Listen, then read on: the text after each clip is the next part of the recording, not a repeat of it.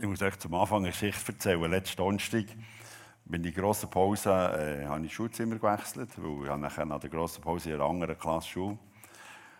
Und dann komme ich dort zur Garderobe und dann ist hinter einer so zusammengekauert, gehockt und hat so still vor sich hergerannt.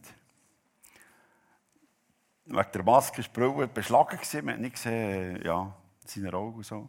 Dann bin ich zu ihm machen, so angekauert und gesagt, Jonas, was ist los?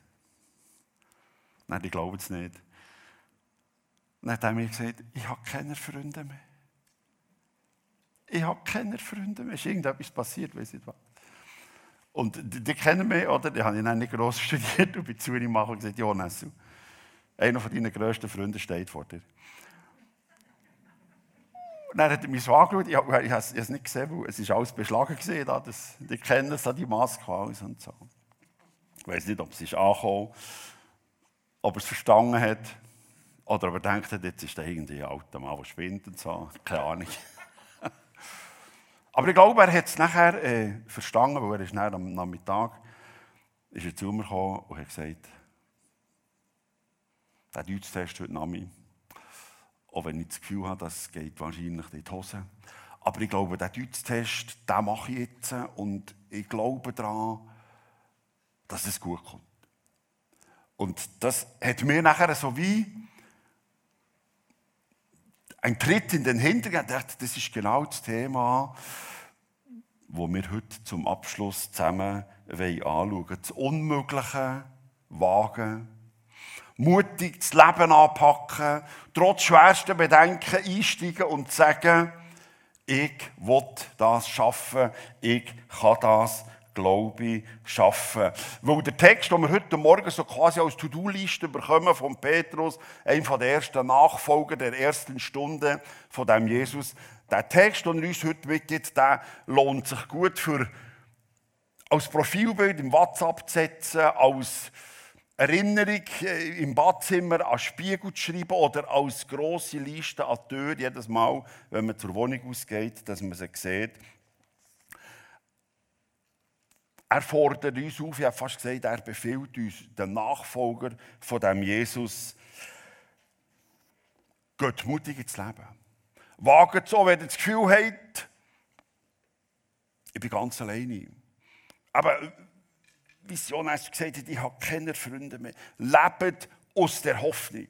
Und der Petrus, wenn ihr das nachlesen heute heim, erst, erst in seinem ersten Brief im Kapitel 3, Seid mir, wo hier sind, in dem Saal, draussen im Stream oder wo immer, wir Nachfolger von dem Jesus, quasi vor der zweiten Stunde von dem, nachher lebt mit ganz großem Mitgefühl für eure Mitmenschen. Geht zusammen um mit Würde und Respekt und redet hoch und anständig voneinander und miteinander. Tut Böses nicht mit Bösem zurückgeben, sondern tut im Gegenteil handeln, tut segnen. Segnen heisst das Glück von Gott dem anderen Menschen äh, wünschen will. Petrus sagt, der Vater im Himmel hat uns zu dem berufen der Segen weiterzugeben, nicht Böses mit Bösem zu nicht mit Schimpf und Schand dem der Tier zu sagen, weil das hat mir ja schließlich auch gesagt. Wir sollen auch darauf achten, was wir reden, dass wir die Wahrheit reden. Und wir sollen immer und überall um Frieden bemüht sein. Immer und überall. Ohne Wenn und Aber. Für den Frieden sich auch einsetzen. Und schließlich jemand wissen, du, wieso hast du die Hoffnung? Du bist ja ganz alleine. Wieso lebst du das Leben? Wieso tust du, wie du tust? Wieso setzt du dir für den Frieden? Wieso redest du so anständig und korrekt über den anderen, der es anders sieht als du? Wir sollen Rede und Antwort stehen.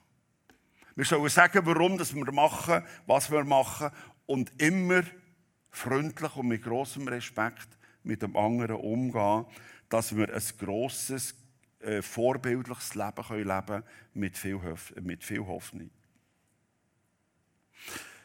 Für mich ist das eine so ziemlich heftige Liste, so ziemlich eine grosse To-Do-Liste. Aber wenn ich mir vorstelle, da auf, auf dem Profil WhatsApp hat es fast keinen Platz. So. Immer wieder sich für das einsetzen.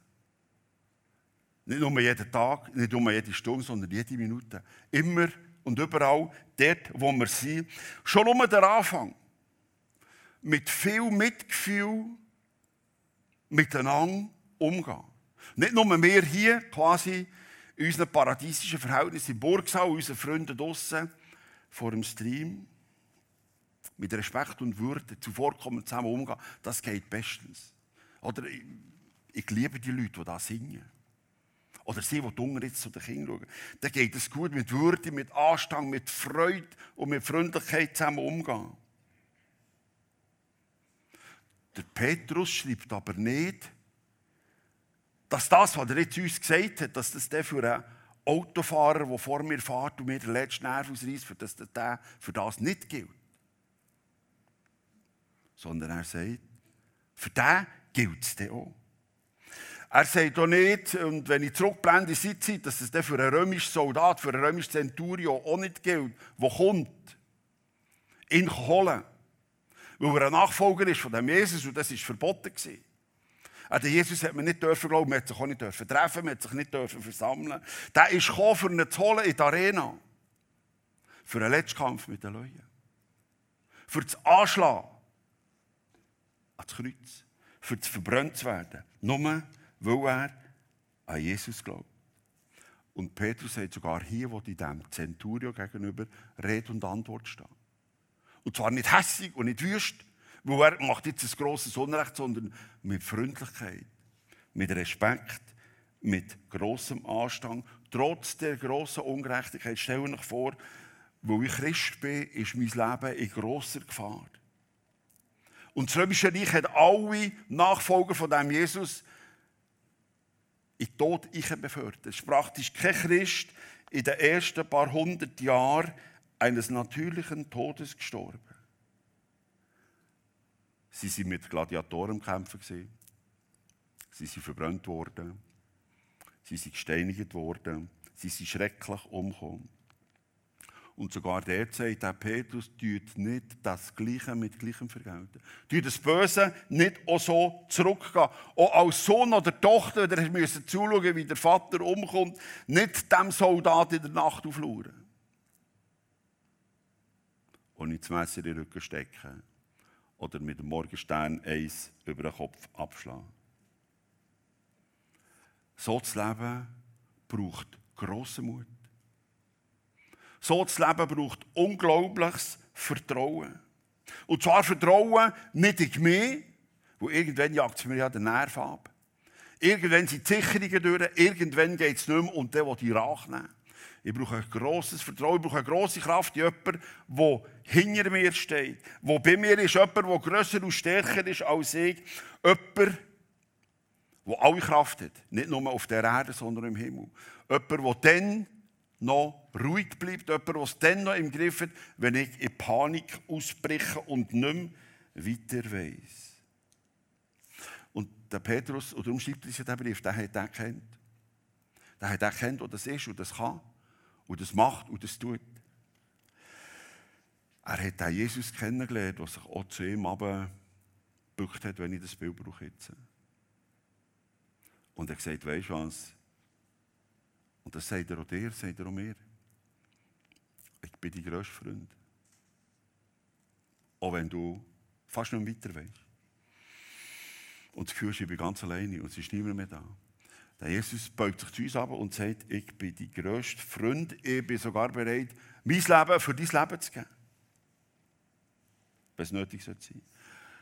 Mein Leben für dein Leben zu geben, weil der Jesus hat einem Petrus das eingeprägt. Und hat gesagt, weißt du was, das ist das Zeichen von einem richtigen Freund.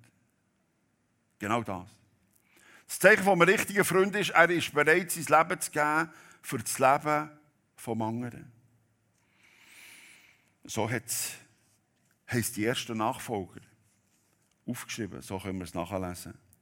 Niemand liebt seine Freunde mehr als der, der sein Leben für sie hergibt. Das hat Jesus dem Petrus eingeprägt. Das ist das Zeichen. Er beut sich zu dem Petrus ab, er beut sich zu mir und zu dir ab und sagt, ich bin die Hoffnung, ich bin die Zukunft, ich bin die Kraft, ich bin die Frieden, ich bin die Trost. Das ist Jesus. Er steht zu seinem Wort, er haltet sein Wort, sein Worthalter.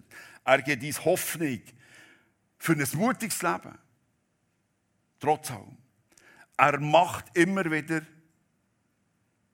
nicht täglich, nicht stündlich, sondern jede Minute, immer wieder Frühling in ihm und mit ihm Leben.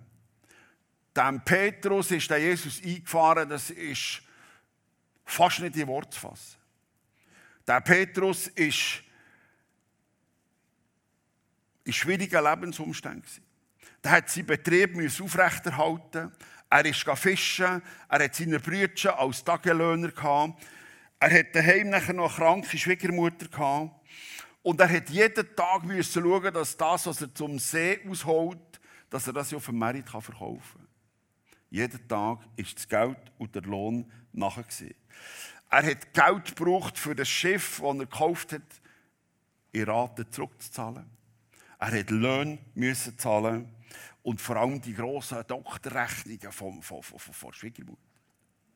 Das hat sich zusammengeleppert und wenn dann nicht täglich der Fisch ist gekommen, ist die Not gross und das ist passiert, er hat schon ein paar Nächte, ein paar Nächte hat er nicht gut gefischt, hat nicht viel gehabt und er hat er langsam gesehen, wie es schwierig wird, er hat auch gesagt, ich komme langsam wegen dem Geld. Und wenn sie eintreiben, er ist, er ist, er ist praktisch fix und fertig die Hoffnung hat ihn langsam verlassen. Und dann kommt die wahnsinnige Nacht wo er einfach, einfach, einfach nichts hat rausgekommen.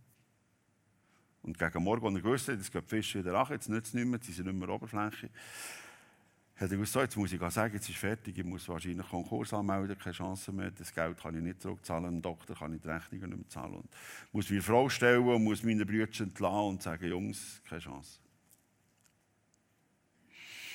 Jetzt bricht alles zusammen. Er ist langsam zu gefahren, dort, wo er das Schiff anbringen Und dort ist der Jesus gestanden, er hat schon von ihm gehört und hat vernommen, da ist so etwas Spezielles mit dem, so ein unglaubliche Sachen und alles.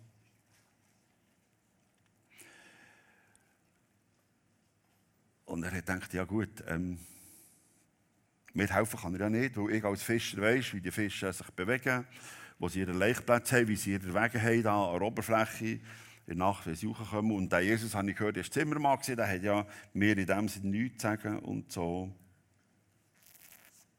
Und dann ist das Unerklärliche passiert.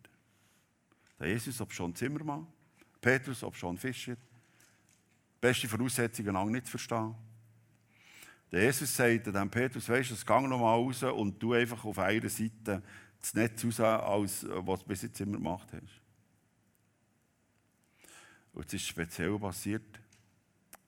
Der Jesus hat es so mit einer speziellen Betonung gesagt, so mit einer Ernsthaftigkeit, so mit einem Nachdruck, so mit einer besonderen Kraft, dass der Petrus und seine Brüder gar nicht anders können, als nicht rauszugehen. Es hat kein Aber gegeben, kein Überholt, nichts. Und er hat es so speziell mit einem Gewicht gesagt, dass er nochmal raus ist. Er ist noch einmal raus. Und nachher ist es passiert. Der Petrus hat über den See gemögt, seinen Fischerkollegen, sie sollen kommen mit ihren Bötchen, mit ihren Netz, sonst wäre alles wie Titanic untergegangen. Er hat quasi das Millionenlos gezogen. Und er hat realisiert, da ist jemand, der sich zu mir abbeugt und sagt, wenn du keine Hoffnung mehr hast, wenn du das Gefühl hast, jetzt ist alles vorbei, jetzt muss ich heim und allen sagen, schau da, ich kann es nicht mehr, bis nicht mehr, es geht nicht mehr. Jetzt hat er das Millionen losgezogen. Mit dem einfachen Gang probier es nochmal. Und es hat gewusst, hier ist einer, der nicht nur das Leben hier im Griff hat, sondern bis über, bis in alle Ewigkeit. Er hat sein Millionen losgezogen mit dem Jesus. Jesus hat sich zu ihm abgebückt hier ist Hoffnung. Hier ist Kraft. Hier ist Zukunft. Hier ist Mut. Und vor allem nicht nur für das Leben hier, sondern bis über in die Ewigkeit. Genauso wie wir es im Lied vorhin noch gesungen oder gehört haben. Du lässt mich nie alleine. Du bist mein Fels, du bist mein Schutz, du bist mein Retter, du bist mein Schatten, der mich schützt, meine Quelle, wo ich daraus trinken kann.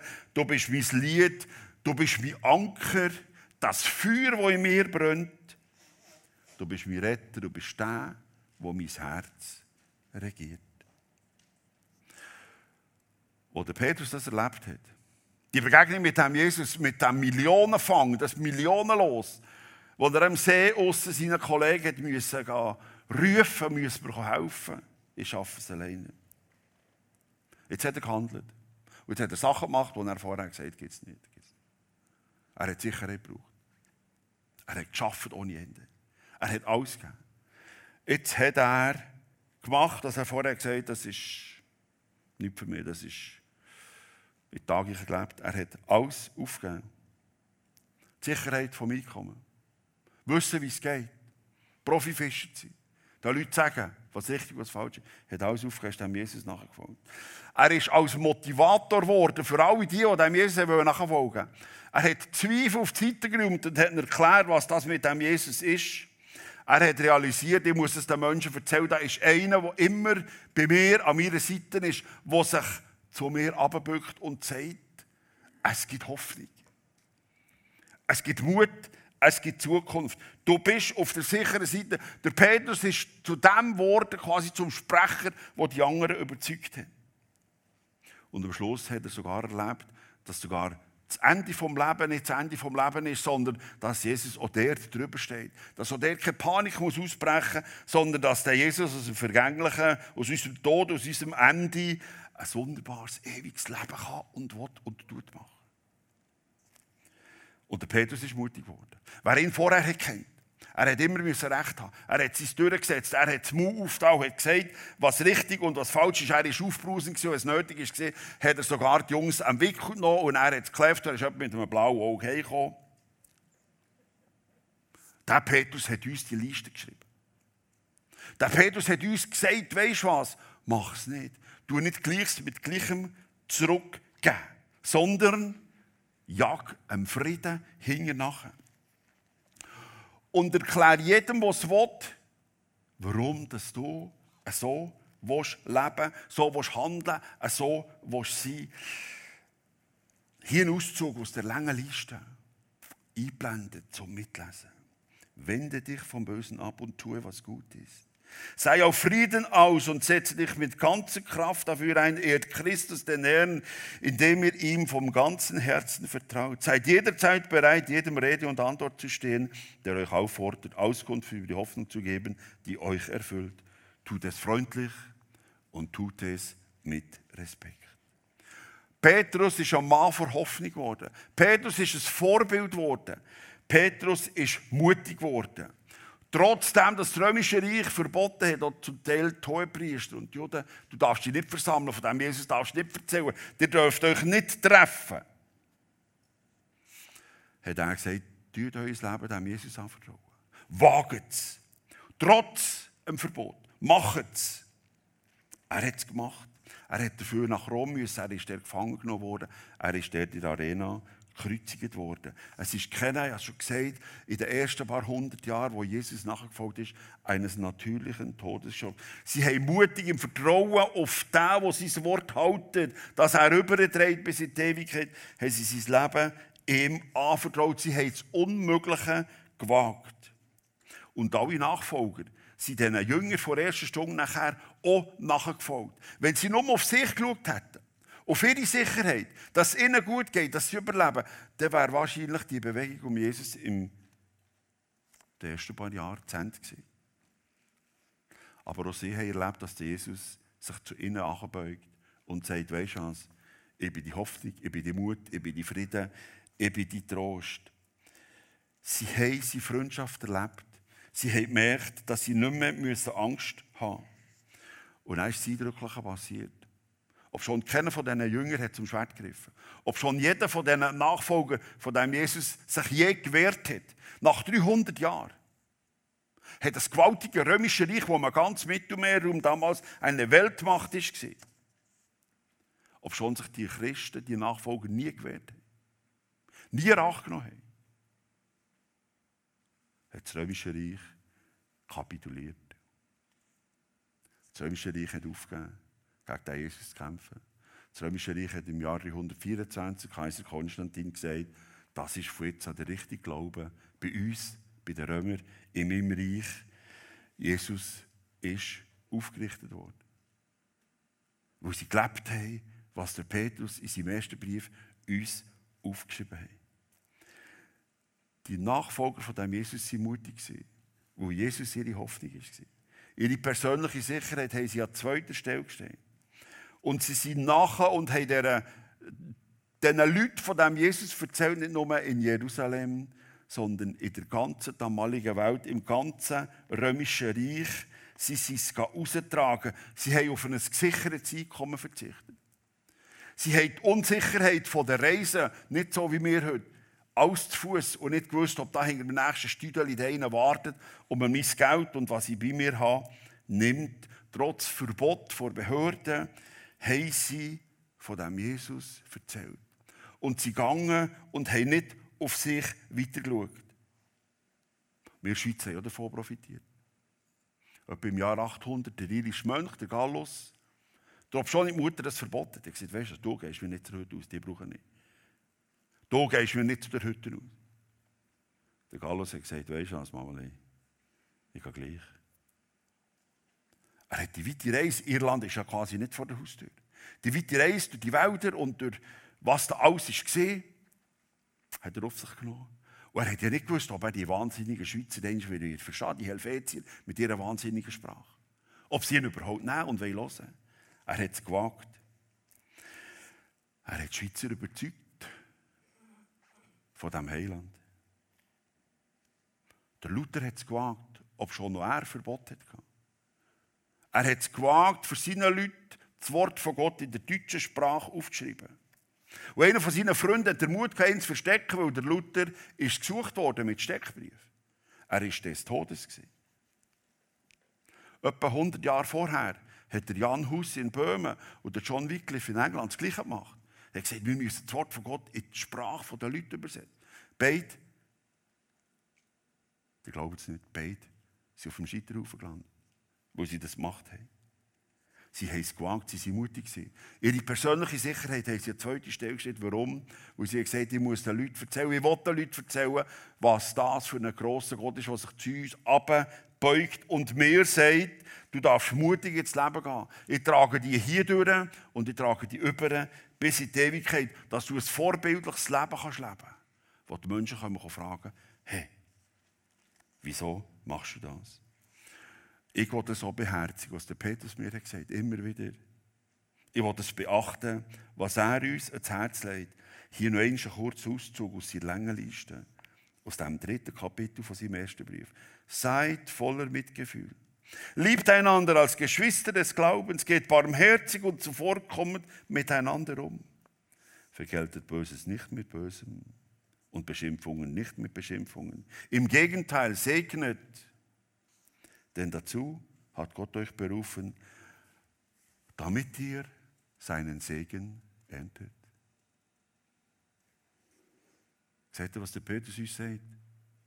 Wenn du das machst, wird es auf dich zurückkommen. Wenn du das sagst, wirst du das ernten Es ist sehr eindrücklich.